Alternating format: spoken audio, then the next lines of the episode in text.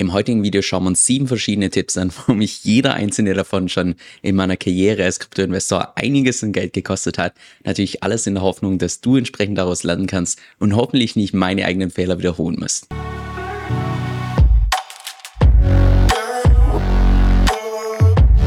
Hi, mein Name ist Kevin Söll und auf meinem Kanal lernst du über alles, was mit DeFi zu tun hat, Decentralized Finance inklusive auch verschiedenen Tipps, wie beispielsweise heute, wie du im Kryptomarkt das Maximum rausholen kannst, ohne zu große Risiken einzugehen. Und damit lass uns auch direkt mit dem ersten Punkt starten. Und zwar, dass du grundsätzlich Lockups vermeiden solltest. Weil meine Erfahrung hat mir gezeigt, dass man in, ich würde mal sagen, neun von zehn Fällen tatsächlich mit solchen Lockups, also wenn du deine Tokens backloggst, um dann beispielsweise eine erhöhte Rendite oder sonst was zu bekommen, dass es sich in neun von zehn Fällen tatsächlich nicht lohnt. Das ist hier beispielsweise ein Screenshot von Bake, was wahrscheinlich im deutschsprachigen Raum das bekannteste Beispiel ist aber es gab auch noch unzählige andere Lockups, wie beispielsweise bei Grizzlyfy, bei Libra Finance, bei GMX und so weiter. Jetzt für irgendwelche Protokolle Unternehmen sind solche Lockups natürlich absolut genial, weil es im Wesentlichen dazu führt, dass die ganzen, ich sag mal, überwiegend die gierige Masse einfach nie auscasht, dass sie die ganze Zeit compouten und so natürlich auch die Sell Pressure oder die potenzielle Sell Pressure gerade bei den inflationierten Tokens sich im Rahmen hält. Jetzt habe ich ja eingangs erwähnt, dass sich sowas meiner Erfahrung nach in neun von zehn Fällen nicht lohnt. Jetzt in einem von zehn Fällen kann es sich tatsächlich lohnen und zwar dann, wenn du bei solchen Lockups einfach komplett rational und emotionslos rangehst, ohne irgendwie zu gierig werden und einfach sämtliche Rewards, die du hier bekommst, dann auch ständig abstößt, also ständig wieder verkaufst. Wer beispielsweise hier bei Bake in den 10 Jahres gegangen ist, kurz nachdem er gelauncht ist und von Tag 1 an ständig seine DFI entsprechend ausgecasht hat, der müsste trotz dem massiven Tokenverfall vom DFI-Preis auch heute noch im Plus sein. Da kommen wir auch schon zum zweiten Tipp und zwar tendiere zur Nummer 1. Und vielleicht an der Stelle eine kurze Vorgeschichte. Und zwar, wenn jetzt beispielsweise jemand relativ wenig Ahnung hat vom Aktienmarkt, dann würde ich persönlich jetzt wahrscheinlich nicht empfehlen, dass man Stockpicking betreibt, das heißt einzelne Aktien entsprechend raussucht und in die entsprechend investiert, sondern ich würde wahrscheinlich pauschal empfehlen, dass so eine Person besser dran ist, wenn sie einfach breit streut über beispielsweise einen Indexfonds. Jetzt im Kryptomarkt ist das Ganze ein bisschen tricky, weil wenn es da irgendwelche neuen Bereiche gibt, wie beispielsweise AI-Tokens oder irgendwelche Gaming-Tokens und so weiter, da gibt es einfach keinen ETF, in dem man dann entsprechend investieren kann. Und genau da trifft auch diese Regel zu, dass wenn sich beispielsweise irgendwelche neuen Bereiche auftun im Kryptomarkt, dass oftmals das größte und oder das erste Projekt das ist, was am meisten davon profitiert.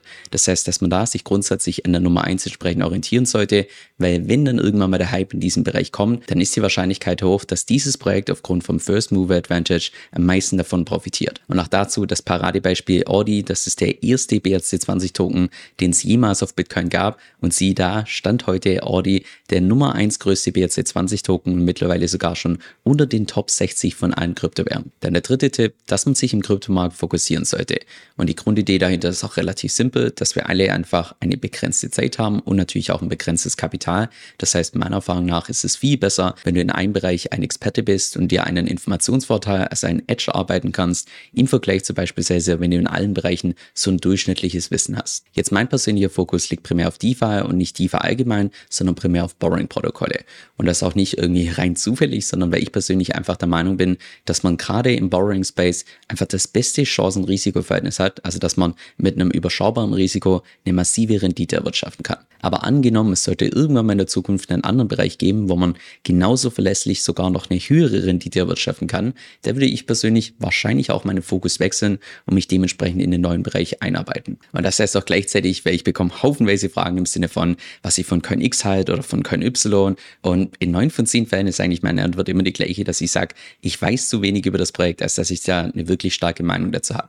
Weil das ist nicht mein Game. Mein Game ist Boring Space, gerade mit, ich sag mal, fundamental starken Projekten und nicht bin ich der irgendwie 100x Coinsucher, der jetzt irgendwie die kleinen Small Caps und so weiter untersucht. Dann zum nächsten Punkt, den ich persönlich ebenfalls auf die harte Tour landen dürfte, und zwar, wenn sich etwas zu gut anhört, dann ist es mit hoher Wahrscheinlichkeit ein Scam insbesondere im Kryptomarkt. Wie beispielsweise vor ungefähr, ja, ungefähr zwei Jahren, wo gefühlt noch jeder Influencer von Yield Notes geschwärmt hat und wie gut es funktioniert, wie hoch die Rendite ist und so weiter. Und mittlerweile ist es komischerweise relativ leise geworden rund um Yield Notes. Und auch da, der einzige Grund, warum ich mir beispielsweise Yield Notes nie wirklich genauer angeschaut habe, ist aufgrund der Tatsache, dass ich die prognostizierten Renditen gesehen habe und da bei mir einfach aufgrund von meiner Vergangenheit alle Alarmglocken angegangen sind. Dazu eine kurze Anekdote und zwar bin ich im Allgemeinen erst relativ spät auf den Kryptozug Aufgesprungen. Nicht, weil ich irgendwie großartig ignorant war, sondern primär deshalb, weil ich im Jahr 2015 mal auf einen Scam reingefallen bin. Das war damals kein Krypto-Scam, aber ich würde mal sagen, vom Prinzip her relativ ähnlich. Damals konnte man, ich glaube, pro Tag so ungefähr einen halben Prozent verdienen, also über einen Monat oder übers Jahr gerechnet eine unglaubliche Rendite.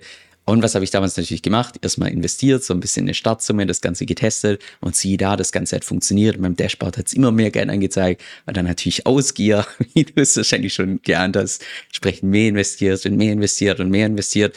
Und irgendwann an einem Tag von einem auf den nächsten war dann plötzlich diese Webseite nicht mehr verfügbar und all das Geld war verloren. Und das bringt mich auch direkt zum fünften Tipp und zwar say kein Backcoder. Beim Kryptomarkt gibt es die sogenannte Information Food Chain, also zumindest wird sie hier so genannt, also quasi so eine Art Informationskette, wer wie schnell an welche Infos rankommt. Und zwar haben zuallererst die ganzen Infos über beispielsweise irgendwelche Projekte oder auch Blockchains zunächst mal die Bilder, also die Leute, die entsprechend dran arbeiten. Danach kommen dann die VCs oder auch irgendwelche Insider.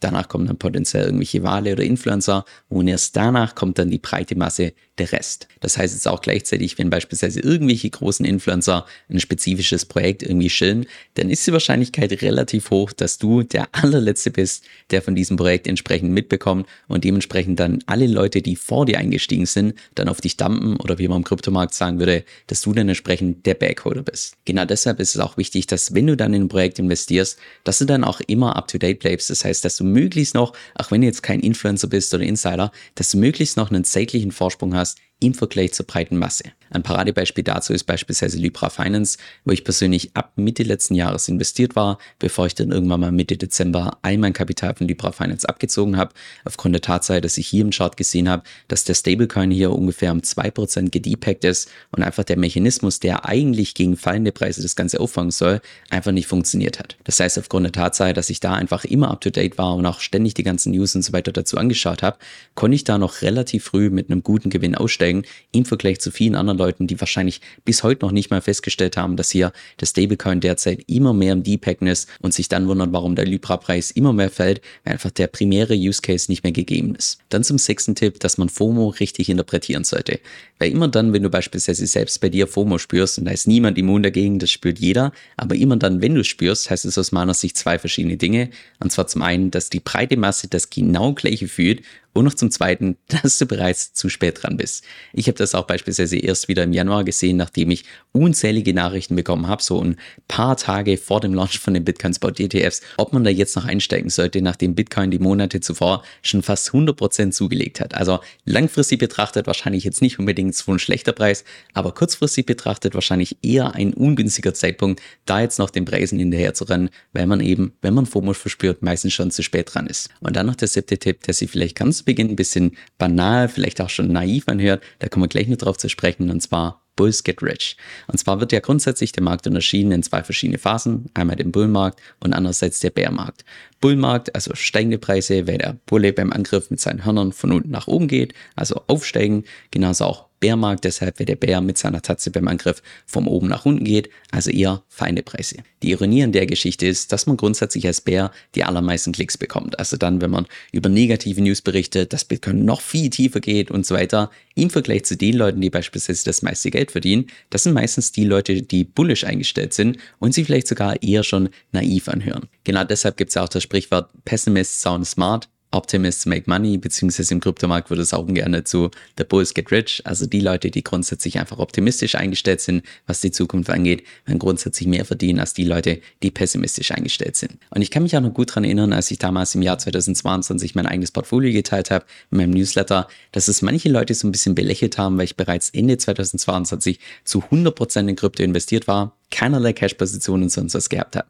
Und jetzt rückblickend betrachtet, wahrscheinlich alles richtig gemacht, aber gerade damals hat es sich wahrscheinlich so angefühlt, wie wenn man irgendwie zu naiv ist oder die negativen News nicht wahrhaben möchte. Aber gerade dieser, ich sag mal, naive Optimismus, der kann sich im Kryptomarkt einfach unglaublich auszahlen. Und an der Stelle würde mich mal dein Feedback interessieren, ob das heute hilfreich war oder eher weniger, weil ich habe bereits eine Liste geschrieben mit sieben weiteren Tipps, bin mir allerdings noch ein bisschen unschlüssig, ob tatsächlich ein zweites Video dazu gewünscht ist. Ich bekomme regelmäßig Fragen im Sinne von, du Kevin, welche Exchange kannst du denn empfehlen oder was benutzt du zum Auscashen oder welche Wallet findest du am besten, wie mache ich das genau mit meiner Steuererklärung und genau deshalb habe ich auch eine separate Seite erstellt, wo du alle Krypto-Tools und alle Krypto-Services findest, die ich selbst benutze. Der Großteil davon ist sogar komplett umsonst, du findest da auch entsprechende Tutorials mit verlinkt und die Liste wird auch regelmäßig von mir geupdatet. Falls du dir die Liste mal anschauen möchtest, dann geh einfach auf meine Webseite kevinsoll.com-tools. Das ist